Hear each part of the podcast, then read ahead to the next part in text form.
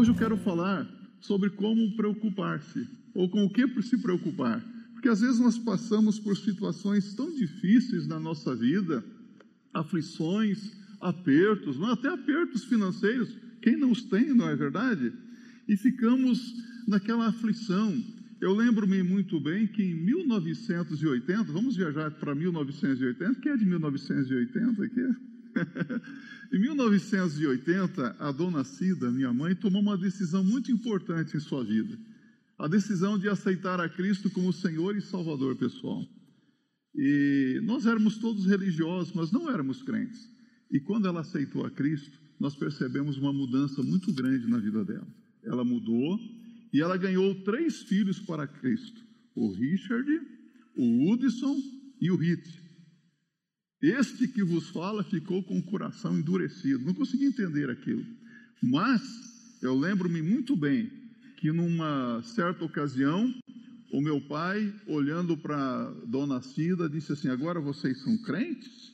Eu sou espírita. Estou pegando a minha malinha e vou embora.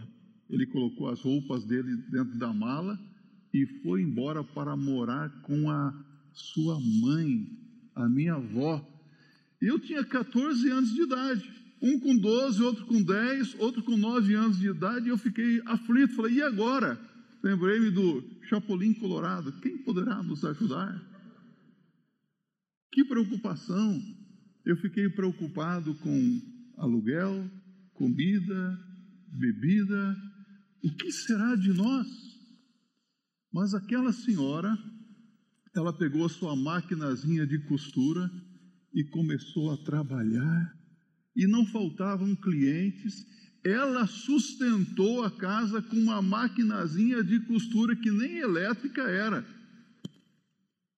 Como que Deus é bom, não é verdade? Como que Deus cuida de nós?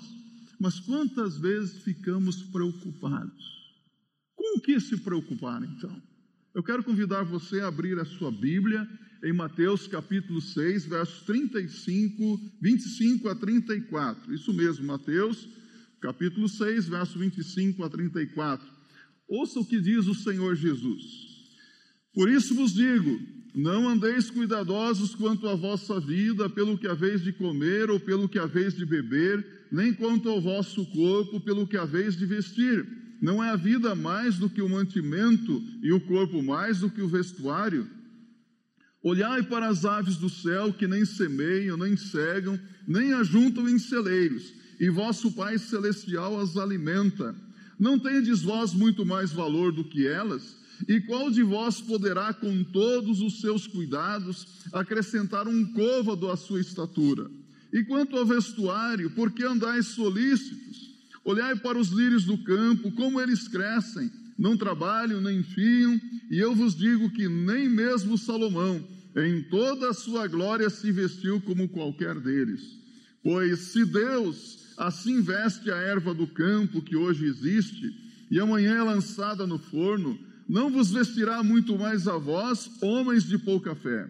Não andeis, pois, inquietos, dizendo que comeremos, ou que beberemos, ou com que nos vestiremos. Porque todas estas coisas os gentios procuram de certo, vosso Pai Celestial bem sabe que necessitais de todas estas coisas, mas buscai primeiro o reino de Deus e a sua justiça, e todas estas coisas vos serão acrescentadas. Não vos inquieteis, pois, pelo dia de amanhã, porque o dia de amanhã cuidará de si mesmo, basta a cada dia o seu mal. Pai bendito e eterno, nós te louvamos, agradecidos por tua presença em nossas vidas, aqui conosco, quando abrimos a tua palavra e suplicamos que agora o teu Espírito Santo use este texto para falar bem de perto com cada um de nós. Oramos em nome de Jesus. Amém. Com o que se preocupar?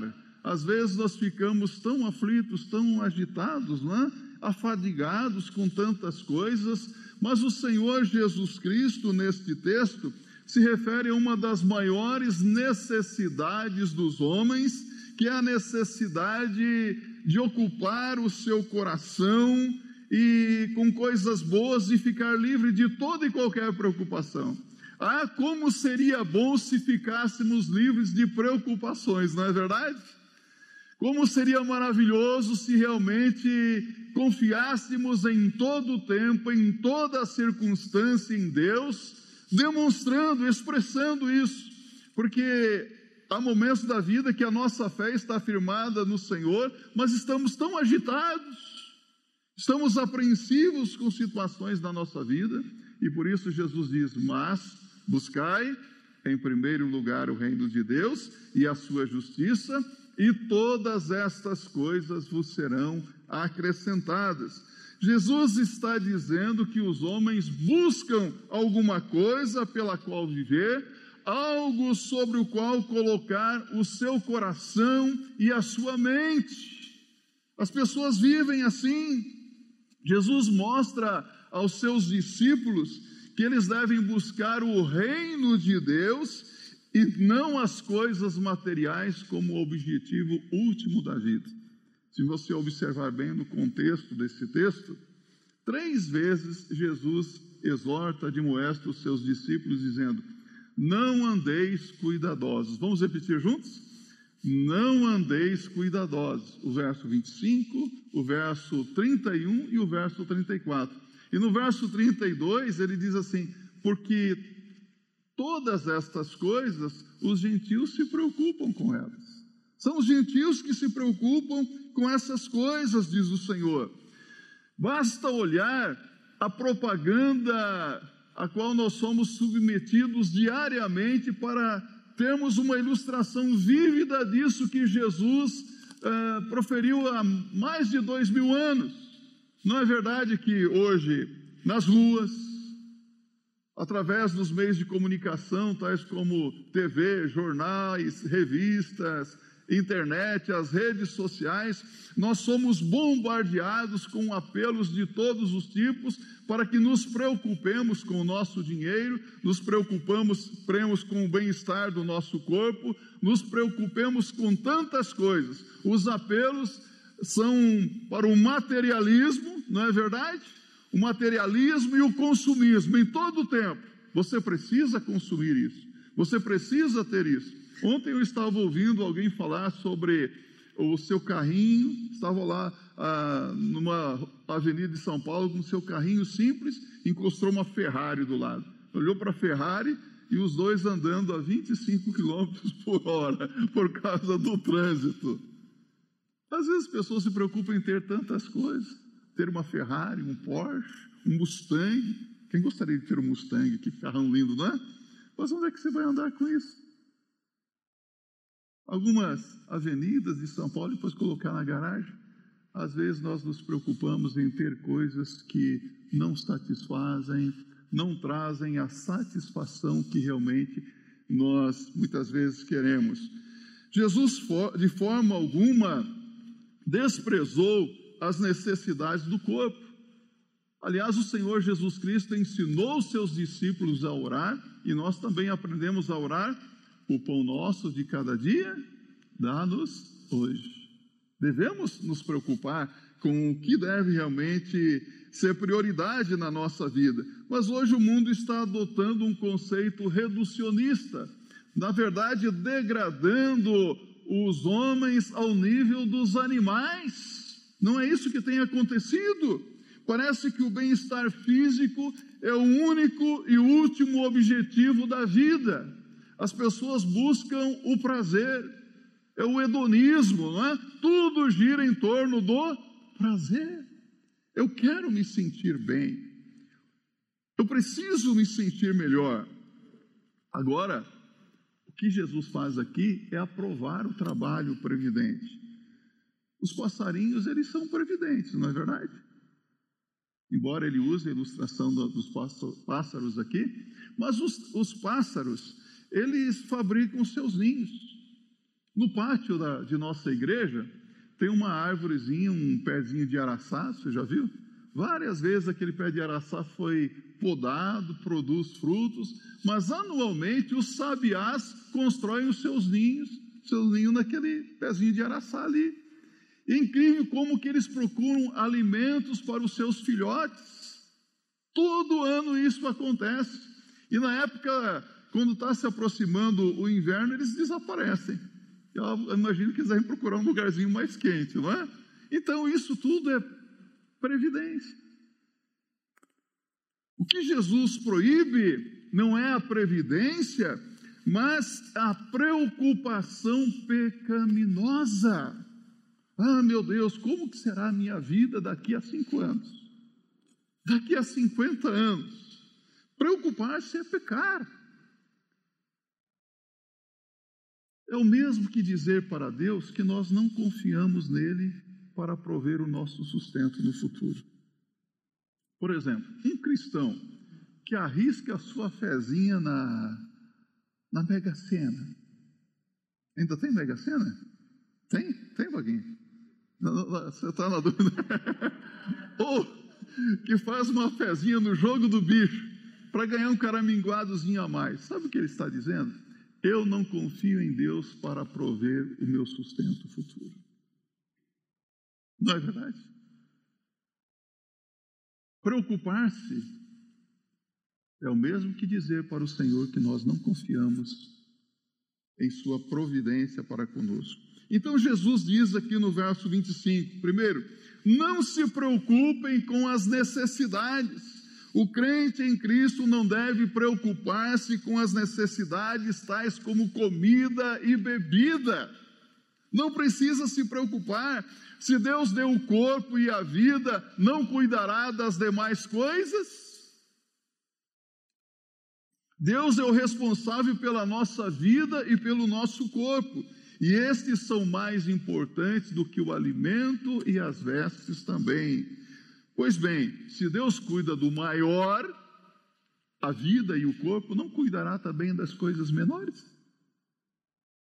Não cuidará do alimento? Não cuidará do, do corpo? Não cuidará das nossas vestes? Olhem no verso 26. Segunda coisa, não se preocupem por comida e abrigo. Olhai para as aves do céu, que nem semeiam, nem cegam, nem ajuntam em celeiros, e vosso Pai Celestial as alimenta. Não tendes vós muito mais valor do que elas?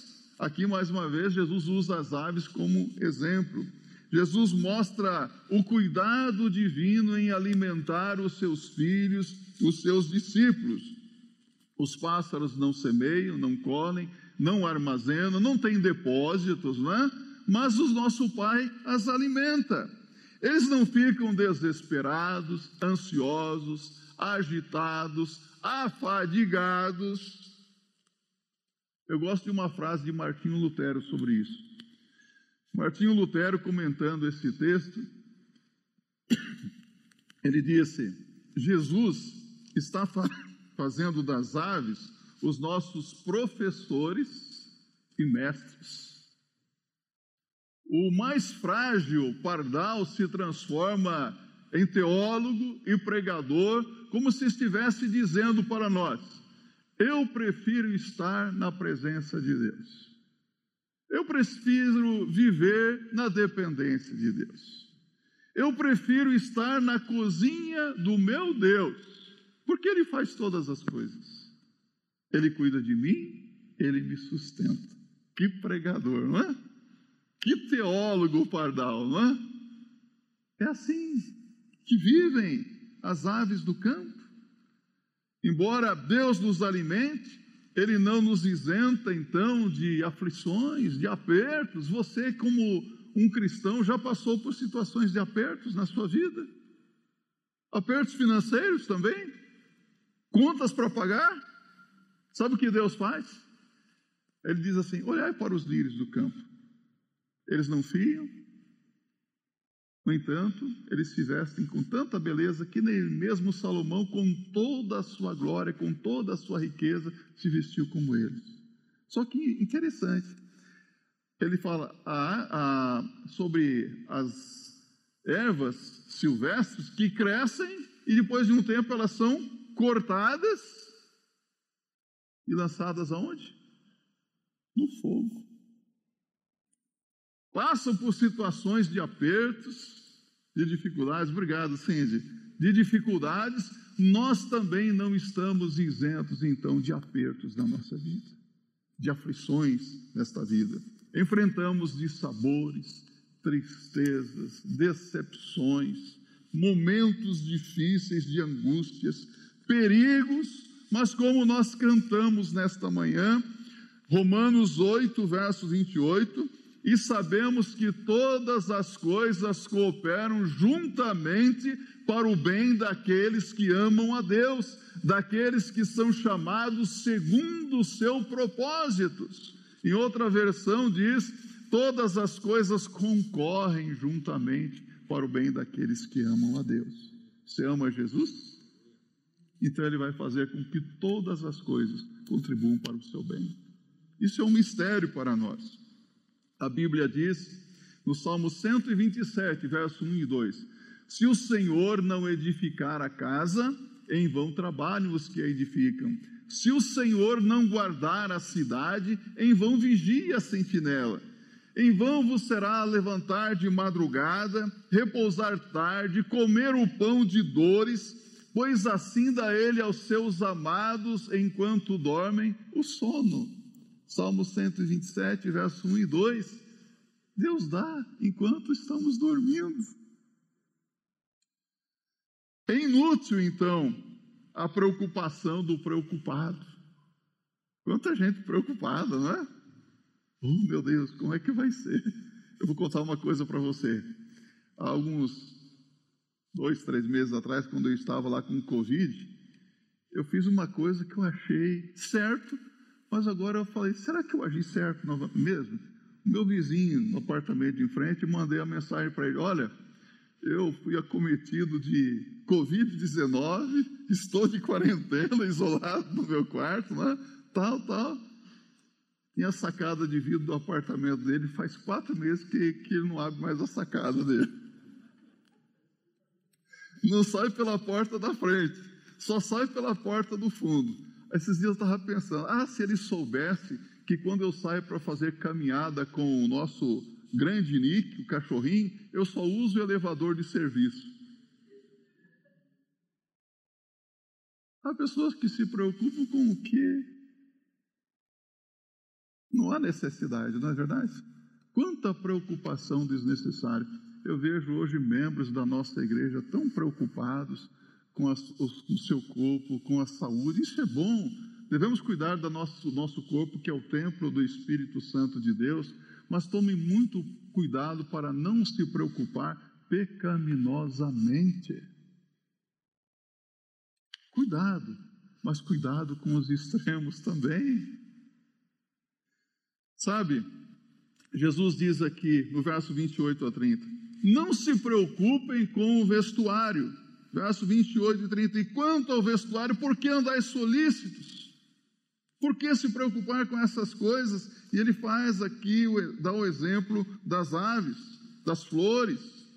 As flores, os lírios silvestres não trabalham nem fiam, têm vida curta, secam, são jogadas no fogo são vestidas de glória, de beleza, e assim Jesus diz que o nosso Pai providenciará para nós vestes. Não é o corpo mais do que o vestuário, diz o Senhor Jesus. Não é mais difícil criar o corpo do que fabricar roupas? É muito mais difícil. Mas os olhos do preocupado não conseguem enxergar essas coisas. Às vezes nós vemos certas coisas, mas nós não conseguimos enxergar, não é? Já aconteceu com você estar andando pelas ruas e de repente você passar por alguém e alguém depois diz: Você passou por mim não me cumprimentou. Pode ser que você tenha visto a pessoa, mas você não enxergou que era aquela pessoa. Já aconteceu isso com você? Já? Às vezes nós estamos vendo as coisas que Deus tem feito, mas nós não estamos enxergando com os olhos da fé. Não estamos enxergando a bondade de Deus. Então Jesus está dizendo: os olhos do incrédulo não conseguem enxergar essas coisas. Vêm, mas não enxergam. Mas com esta palavra, Jesus também não está incentivando o ócio, porque há muitas pessoas que vivem despreocupadas, ou não vou colocar despreocupadas, vivem preguiçosamente de braços cruzados, contando os passarinhos, despetalando flores. Ah, Deus vai cuidar de mim. Vai trabalhar, cidadão. Sabe o que é que Paulo disse? Se alguém não quiser trabalhar, que também não coma. O trabalho previdente. Não se preocupem, não fiquem pensando e falando em comida, bebida, em roupas. É o que diz Jesus no verso 31 e 32. Preocupação é coisa de descrente, de incrédulo. Jesus diz: essa preocupação pecaminosa é coisa dos filhos das trevas, dos pagãos, daqueles que não conhecem a Deus e nem o poder de Deus. Você, como filha, como filha de Deus, deve ser previdente, mas não deve ser uma pessoa preocupada. Preocupação é desconfiança com respeito a Deus mas os discípulos devem dizer, Romanos 8, 31 e 32. Que diremos, pois, a estas coisas? Se Deus é por nós, quem será contra nós? Aquele que nem mesmo a seu próprio filho poupou, antes o entregou por nós, como não nos dará juntamente com ele todas as demais coisas? Repita comigo: todas as demais coisas. Ele supre, ele cuida. O Deus de hoje será o Deus de amanhã.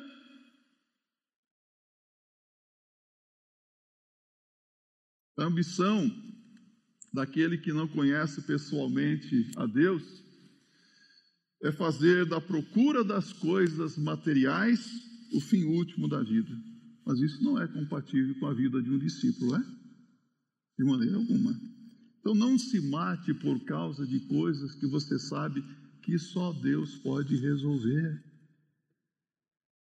Há pessoas que estão se matando, estão destruindo a vida, estão destruindo a família por causa, coisas que ela nunca vai conseguir resolver. Mas Deus pode. Quantas vezes Deus agiu poderosamente na sua vida? Quem aqui já ficou desempregado alguma vez? Quase todos. Deus providenciou o emprego. E se Deus não providenciou o emprego, Ele providenciou o alimento, a bebida, as vestes. Tem um crente que está falando amém, amém lá no fundo. Não vou dizer que é o pastor Ambrósio. Ele veio lá do, de Minas para São Paulo trabalhar na área de TI, chegou aqui e descobriu descobriram que tinha um problema no coração. O médico disse: ó, veio na hora certa, se passasse um pouquinho mais já estava na glória. Quem que providenciou isso? Deus. Às vezes acontecem momentos difíceis na nossa vida, nós falamos, meu Deus, por que, que isso está acontecendo? Por que eu, por que comigo isso acontece? Aí você diz, eu tenho procurado servir a Jesus, ser um bom crente, um homem fiel, uma mulher fiel, mas por que essas coisas acontecem comigo, Senhor? Por que, que não acontece com aquele que vive uma vida desregrada, na desobediência, vive na imoralidade? Por que comigo? Todas as coisas cooperam para o bem daqueles que amam a Deus. Todas as coisas.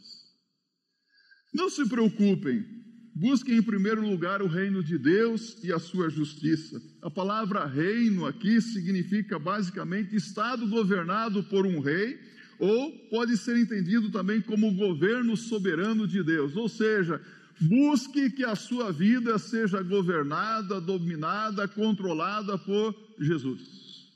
Submeta todas as suas coisas ao controle do Senhor Jesus Cristo, o seu lar, a sua família os seus compromissos, dívidas, até mesmo lazer. Senhor, tudo sob o controle do Senhor. Me orienta nessa questão, Senhor. Mas significa que para fazer parte desse reino também é preciso ser salvo, salvo e assumir um compromisso com o Rei dos Reis, com o Senhor Jesus Cristo. Porque Jesus Cristo disse: Marcos capítulo 16, verso 15 e 16. quem crer e for batizado será salvo, e quem não crer será condenado. Então, para fazer parte desse reino é preciso crer em Jesus, é preciso ser crente em Cristo Jesus aceitar a Cristo como Senhor e Salvador da sua vida, porque quando nós colocamos a nossa vida aos cuidados de Deus, entregamos a, a, o que temos, o que somos nas mãos do Senhor, estamos em boas mãos, não estamos? Ele cuida de nós, Ele é o nosso Salvador, é o nosso Senhor. Buscar o reino de Deus e a sua justiça. É a justiça do reino de Deus num mundo de tantas injustiças. Quanta injustiça social! Jesus ensina aqui que Deus exige a verdadeira, perfeita justiça. E essa perfeita justiça o nosso Deus cumpriu na pessoa bendita de nosso Senhor Jesus Cristo, quando Jesus Cristo morreu na cruz do Calvário para pagar o preço dos nossos pecados. A justiça de Deus foi executada de forma perfeita com a morte de Jesus Cristo na cruz, com a sua ressurreição. O reino de Deus se estabelece e se manifesta na face da terra através da justiça de Deus. Então, justiça que ele exerceu perfeitamente em Jesus Cristo com a sua morte e com a sua ressurreição. E nós também manifestamos a justiça de Deus neste mundo quando nós falamos do amor de Deus. Mas não basta só falar. Tem crente que fala. Eu fico admirado. Como que tem crente que fala e fala bonito, não é verdade? Palavras polidas, buriladas. Nossa, que, que maneira linda de falar. As nossas palavras, elas falam, não é verdade? Mas tem uma coisa. Nós manifestamos o reino de Deus neste mundo através do nosso testemunho também. As nossas palavras falam, o nosso testemunho grita. Como grita? Há quem diga assim: não me preocupo com nada, minha vida é um livro aberto. Mas o que é que se lê nesse livro? Às vezes a vida não é um livro, não é um comentário de. igual aquelas Barças antigas, né? Tantos volumes. A vida é um comentário. Manifestar o reino de Deus através do nosso testemunho. Buscar a justiça de Deus significa também viver pela graça de Deus, pois essa justiça ele exerceu plenamente em Jesus quando ele enviou Jesus para pagar o preço dos nossos pecados na cruz do Calvário. Buscar o reino de Deus significa ter as prioridades certas na vida. Quais são as minhas, as suas, as nossas prioridades? As nossas prioridades devem ser as prioridades do reino de Deus. A razão de toda a preocupação e insatisfação é que muitas vezes há uma troca ou uma inversão de valores na nossa vida. Por exemplo, a obra de Deus é importante? Sim, não é? Mas a obra de Deus não pode ser mais importante do que o Senhor da obra. O que mais? As bênçãos de Deus são importantes? Quem quer receber as bênçãos de Deus? Ah, todo mundo hoje quer bênção, né? Ah, eu quero bênção, eu quero ser abençoado. Mas as bênçãos de Deus não podem ser mais importantes do que o abençoador, do que o Deus das bênçãos. Compreende isso? O mundo tão lindo criado por Deus não deve ser adorado, mas sim o Senhor que criou os céus e a terra. Esse merece a nossa adoração. Os nossos afazeres são muito importantes para nós e necessitamos cumprir tudo que vem às nossas mãos corretamente, da melhor maneira possível, mas devemos submeter o nosso trabalho, as nossas responsabilidades diante de Deus em oração, falar: Senhor, abençoa a obra das nossas mãos. Seu trabalho não é mais importante do que a ação poderosa de Deus na sua vida. Nossa família é tão amada, não é? Você ama a sua família? Que coisa linda, né? Os filhos, as filhas, o maridão, né? A esposa. Oh, como é bom amar a família. Você ama a sua família? Eu já ouvi irmãs dizendo assim: Ah, eu amo meu filho, minha filha. Eu não sei o que seria de mim sem o meu filho. Fico pensando, não falou do marido, né? Parece que às vezes o filho é mais amado que o, marido. Mas você sabe, se você amar o seu marido, a sua esposa, o seu filho, a sua filha mais do que a Jesus, você está fazendo uma inversão, uma troca de valores. Sabe por quê? Jesus diz em Mateus 10, 37. Abra a sua Bíblia, olha o que Jesus diz. Quem ama o pai ou a mãe mais do que a mim, não é digno de mim. E quem ama o filho ou a filha mais do que a mim, não é digno de mim. Infelizmente, muitas vezes, nós buscamos mais o reino deste mundo do que o reino de Deus. Priorizamos as coisas deste mundo do que o reino de Deus. Não é verdade que isso tem acontecido? Então, essa troca de prioridade coloca-nos em uma posição contrária aos planos eternos de Deus, porque a vida não acaba aqui, a vida é curta e nós temos uma eternidade para viver e Deus tem planos eternos para a sua vida, para a vida de cada um de nós. Muitas vezes somos arrogantes e agimos com carnalidade quando cogitamos viver de um modo diferente daquele que Deus planejou para nós. E o que Deus planejou para mim e para você é coisa boa. Mas às vezes somos tão carnais. Se estivermos agindo dessa maneira, nós precisamos mudar. Precisamos dar a Ele o seu lugar próprio em nossas vidas. Precisamos sair do trono do nosso coração, porque às vezes nós queremos ficar no controle da nossa vida, ocupar o lugar central da nossa vida, quando nós deveríamos colocar Jesus no trono do nosso coração. Ele é o Senhor, Ele é o Rei da minha vida. Não se preocupem pelo dia de amanhã. Verso 34. Não vos inquieteis, pois, pelo dia de amanhã, porque o dia de amanhã cuidará de si mesmo, basta cada dia o seu mal. Ora, a preocupação é uma armadilha, é uma armadilha porque leva o homem a preocupar-se com os problemas do dia de amanhã, sendo que hoje ele já tem problemas suficientes.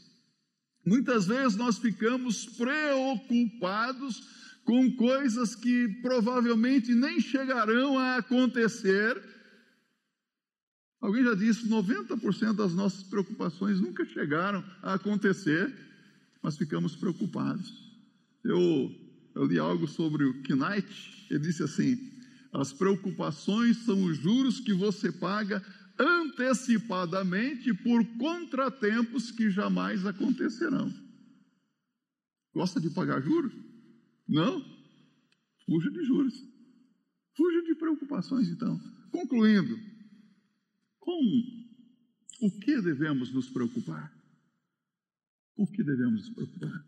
Devemos nos preocupar em buscar, em primeiro lugar, o reino de Deus e a sua justiça. Devemos nos preocupar com a justiça do reino de Deus no mundo de tantas injustiças. Devemos nos preocupar em submeter a nossa vida lar, casamento, família, compromissos, trabalho, dívidas, sob o controle de Deus. Essa deve ser a nossa preocupação. Devemos nos preocupar em buscar a justiça de Deus no mundo de tantas injustiças. E o resultado de buscar a Deus em primeiro lugar, todas estas coisas vos serão acrescentadas. Ele diz todas. Deus supre, Deus cuida, Deus dá paz, Deus dá alegria, Deus dá vida abundante, pão, vestes e tudo o mais. Ou Ele não tem dado isso para você? Olha só que coisa boa. Recebi um presentinho nessa manhã. Não sei nem o que é. Eu já fico olhando assim, Senhor, como que o Senhor é bom? Eu estou parecendo um lírio do campo. vestido de tanta beleza, vestes bonitas. Deus tem dado. E Deus tem usado pessoas para isso. Como que Deus é bom? Mas o que, que precisamos então fazer? Subordinar o material ao espiritual, o secundário ao fundamental, Os, o reino deste mundo ao reino de Deus, os tesouros da terra ao tesouro do céu. Amém? Que assim seja para a glória de Deus.